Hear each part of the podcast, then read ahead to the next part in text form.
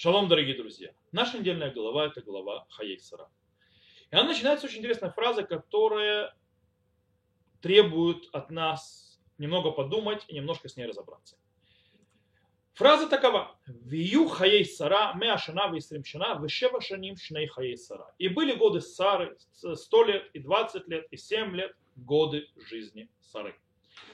Очень странно. То есть, да, во-первых, есть повторение хаей сара, хаей сара, так начинается, так заканчивается. И вот такой вот интересный подсчет э, год, годов жизни, лет жизни нашей проматери.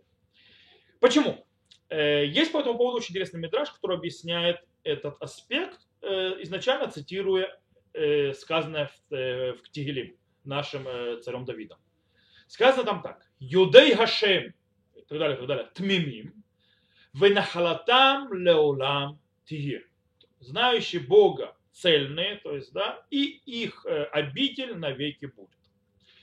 Говорит Мидраш, кишем чем тмимим, как шинотам тмимим. То есть, да, как они цельны, так и годы их цельны. Что это? Разберемся. Э, ей было 20, как, до, как было 7 линой. То есть, да, кибат, э, срим кибат шева линой. То есть, да, она была 20-летней, как будто 7-летней в красоте. Батмеа, то есть, да, дочь 100, то есть ей было 100 лет, кибат и срим, как будто она 20-летняя, лехет, то есть с точки зрения греха она в 100 лет была как будто 20-летняя. Известно, что наша традиция говорит, что 20, до, 20, до 20 лет грехи человека не считаются, его судить начинают за грехи после 20 лет. То есть она в 100 лет была такая. Говорит Мидраш дальше, Мацорах Ламаршней Хаес Сара Ахруна, то есть она задается вопросом, которому подняли, зачем нужно было еще раз повторять слово Шней Хаес Сара, Отвечает Мидраш, ломар леха шихаввин хаихем шин цадиким лифнея маком боуламазе боуламаба. Сказать тебе, что прекрасны, то есть очень хороши для жизни праведников перед Всевышним в этом мире и в будущем мире. Таков Мидраш. Очень странно. Почему, по мнению Мидраша, э, Тора подчеркивает прелесть, то есть прекрасность э, Сары перед Всевышним два раза. То есть, да, подчеркивает сильно в начале и в конце. Э, то, что, кстати, нигде не подчеркнуто по поводу других праведников во всем, во всем Танахе. Если мы, и более того, если мы посмотрим на все, что рассказывает нам Тора про, про Сару, про нашу проматерь, то мы там ничего особенного и не увидим. Э, она не сделала никаких больших революций в своей жизни. Э, более того, там рассказывается о возможных грехах, о всяких слабостях нашей проматери. Э, в первый раз, например, э, в жизни, то есть в истории человечества, скажем так, э, произошло издевательство в каком-то смысле над пришельцем, как описывает Рамбан Раби Мушебан Нахман, когда Сара говорит, что нужно изгнать Агар, из, которая была добеременная, на что Рамбан и говорит, что Сара хата бейнузе, то есть за то, что он поиздевался над Агар, Сара согрешила, так говорит Рамбан, не я говорю, не дай Бог. Э, наш мудрец Рабин Больше бен Нахман говорит, что был грех. То есть вот грех один. Э, более того, э, сказано, когда она узнала, что у нее родится Ицхак, она смеялась. Еще одно доказательство, скажем так, человеческой слабости. Более, более читаем дальше, мы видим, что она решает Сара выгнать Агар вместе с Ишмаэлем, когда стих, правда, говорит, что Авраам должен прислушаться к, к словам Сары, но мы не видим, что стих оправдывает, что это правильное действие. То есть, да, как бы, что это правильное решение, правильное действие. Он говорит, слушайте, говорит Всевышний. Э, почему так стих то есть, говорит, как Писание говорит, и не говорит прям текстом, а правду, да, молодец, правильно, нужно ее слушаться, нужно делать так и так. Э, скорее всего, потому что, может быть, это неправильно было. Э, но в этом ситуации нужно делать так или по-другому. Итак, то есть мы что мы видим? Мы видим, что у Сары есть и грехи, у Сары есть и человеческие слабости и так далее, так далее. И нету ничего особенного вроде. И нам говорит Мидраш, именно про нее и подчеркивает. И так он объясняет слова, то есть повторение этого Хаей Сара, то есть жизнь, э, время жизни Сары, два раза для того, чтобы сказать очень-очень-очень важную вещь. А Хавив Лифнеам, кто такой праведник и кто такой Хавив Лифнеамахом? Кто является праведником и кто является человеком, который прелестен, красивый, замечательный перед Всевышним. Э, и вещь очень простая. Для того, чтобы быть праведником, для того, чтобы быть прекрасным в очах Всевышнего, не надо жить сверхъестественную жизнь. Не надо делать какие-то сверхъестественные вещи, чтобы стать этим праведником и приятным перед Всевышним. Можно дойти до этого уровня так же, как, э, то есть так же, когда мы живем обыкновенной человеческой жизнью и ведем себя как обыкновенные люди. И тоже можно дойти до праведности и быть приятным в очах Всевышнего. Для этого этот стих и говорит. Итак, с первым аспектом мы разобрались. Мы разобрались, зачем подчеркивается два раза Хаей Сара. Для того, чтобы научить нас простой вещи. Хочешь быть праведником, не ищи сверхъестественного.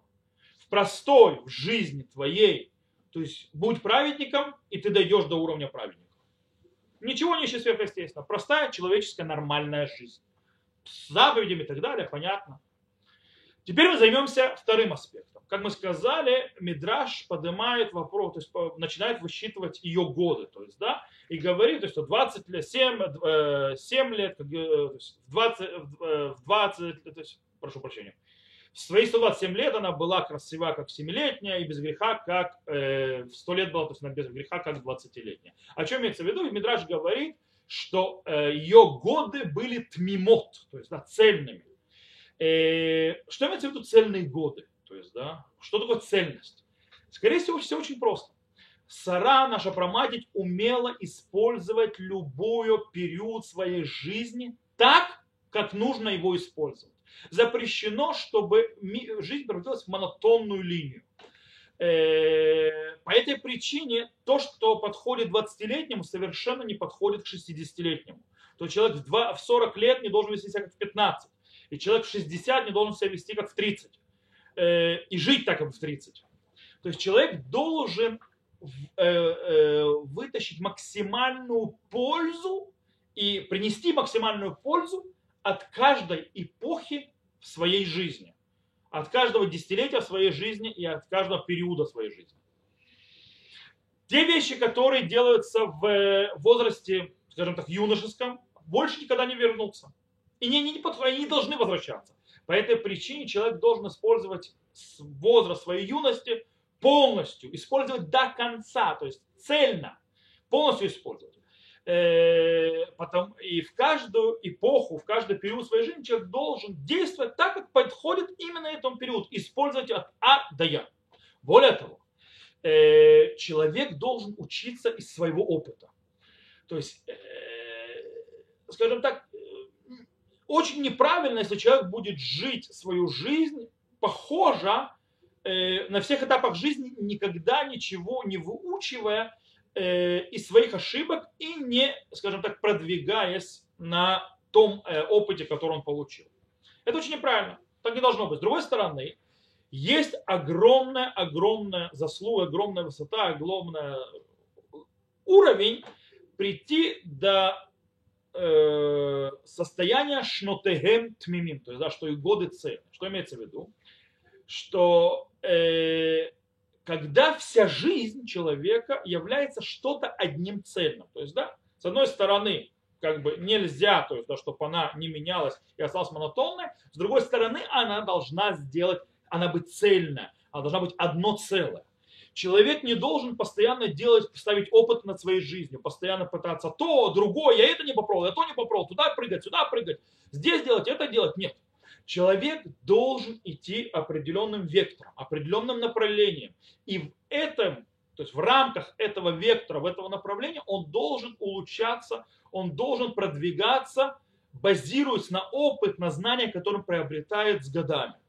И это, кстати, интересная очень вещь, это учится где, допустим, что на стих, который Авраам закен баба ямим, то есть, да, что Авраам постарел, то есть, да, пришел то есть, к своим дням жизни, то есть, да, постарел, кстати, тоже наша недельная глава, нам Зогар говорит, то есть, что Авраам Ба им коляямим, то есть да, Авраам, то есть не баба ямим, то есть не пришел, то есть не постарел, то старость имеется в виду, что он в старости пришел со всеми своими днями. То есть в каждую минуту, каждую секунду своей жизни он использовал. Он каждый э, день вел себя, как требует надо, то есть нужды и надобность именно этого дня. И вместе с тем, то есть, да, превратил всю свою жизнь в одно целое. То есть каждый день в его жизни добавил что-то в его развитие его личности и в его поведение. Э, есть мидраш очень интересный, еще один мидраш раба, который э, говорит, то есть приводит стих Ахот лану ктана вышидаин энла им хомаги нивна алея тират кесе вим делит ги нацор алеях лох эрес. То есть, да, это Шира Ширим, песнь песней, то есть нам маленькая сестра, и груди у нее нету, и если э, стена, то есть если башня она, то построим над ней э, э, башню серебряную, то есть, да, то есть дворец серебряный, а если дверь она, то мы на нее повесим сосновую, то есть табличку такую. Я не помню полностью текст по-русски, но это так глобальный перевод. И дело в том, что Мидраш связывает именно вот этот вот стих с Авраамом, с нашим праотцом. Наш праотец не воспитывался в иудаизме со своего детства. Он не родился евреем, то есть евреем, евреем наше понятие. Он родился, не родился монотеистом. Он родился в семье идолопоклонника, не был воспитан, скажем так, в Торе и заповедях. И он должен был построить новое здание иудаизма. Э, из-за того, что он знал, э, что, скажем так, Цурат Луах Эрес, то есть, да, рамки или то есть, э, таблички, сделанные из сосны, это, скажем так, вещь временная. Он сказал, как объясняет Медаш, они хума, я стена. Что такое стена? Маамида не дворай, то есть я устанавливаю мои слова. Авраам построил мощное, цельное, э, крепкое здание. Э, он не пробовал день вот так, а день вот так, а день вот так. Нет, он заливал четкий фундамент и строил кирпичик за кирпичиком ту стену, ту башню, ту мощь, которая стала базисом иудаизма, в котором мы сегодня живем. Э, и это очень важно. Это очень важно в своей жизни. То есть, чтобы годы были целы. С одной стороны, жить постоянно, обновляясь и так далее. С другой стороны, вектор в котором строится по опыту кирпичик на кирпичике. И здесь поднимается то, что мы объяснили, еще один очень важный момент, который стоит отметить, э, что человек должен, скажем так, направлять свои действия, говорить, думать, действовать, вести себя подобно той, того времени, в котором он находится. Он не имеет права быть э, равнодушным к тому, что вокруг него, к тому, что происходит вокруг него э, в его окружении, ближнем или дальнем, в мире и вообще, то есть в, в реальности, которая происходит напротив он должен на нее реагировать. Э, и это очень важно. Есть интересная вещь, что, допустим, шекели, вы знаете, здесь было жертвоприношение шекелей. Пол, пол шекеля приносили каждый год в храм. Нужно каждый год их было менять. Нельзя было использовать старые шекели. Почему? Это показывает вот именно вот этот принцип. Новое нельзя использовать старое в новом. То есть можно, то есть, но имеется в виду, что нельзя поста- э, то есть, говорить о новом, то, что происходит сейчас, э, игнорируя новое и живя с прошлым. Потому что неправильно. Нужен человек, строясь, базируясь на огромное здание, которое он построит, которое он строит дальше, реагировать на то, что происходит вокруг. Таким образом, жизнь становится цельной, одним, то есть все дни становятся цельным монолитом общего жизни, то есть одного вектора, одних рамок. С другой стороны, жизнь постоянно обновляется, постоянно происходит реакция из того монолита, из той башни, которую человек построил. И это очень важно. Если мы подведем итог, то у нас есть важная вещь. Что быть праведником, чтобы жить праведно жизнь, чтобы быть приятным в глазах Всевышнего, не нужно ничего искать сверхъестественного. Нужно жить жизнь и идти заповедям Всевышнего. Простую человеческую жизнь с человеческими чувствами. Более того, нужно жить эту жизнь цельно, с одним вектором, с одним вектором, строя по кирпичику здания, постоянно реагируя и чувствуя, что происходит вокруг. И живя так, что ты своим поведением, своими мыслями также подходишь своему возрасту, в котором ты находишься. Это очень важно. Многие не понимают. Потому что каждый возраст несет с собой следующий этап жизни, следующий этап э, понимания, понимания мироздания, опыта и так далее, и так далее. Нельзя вести себя в 40, как ты вел себя в 10, как мы сказали. И поэтому нельзя терять ни минуты в каждом эпохе жизни, в каждом дне жизни. Каждый день жизни должен принести свою лепту.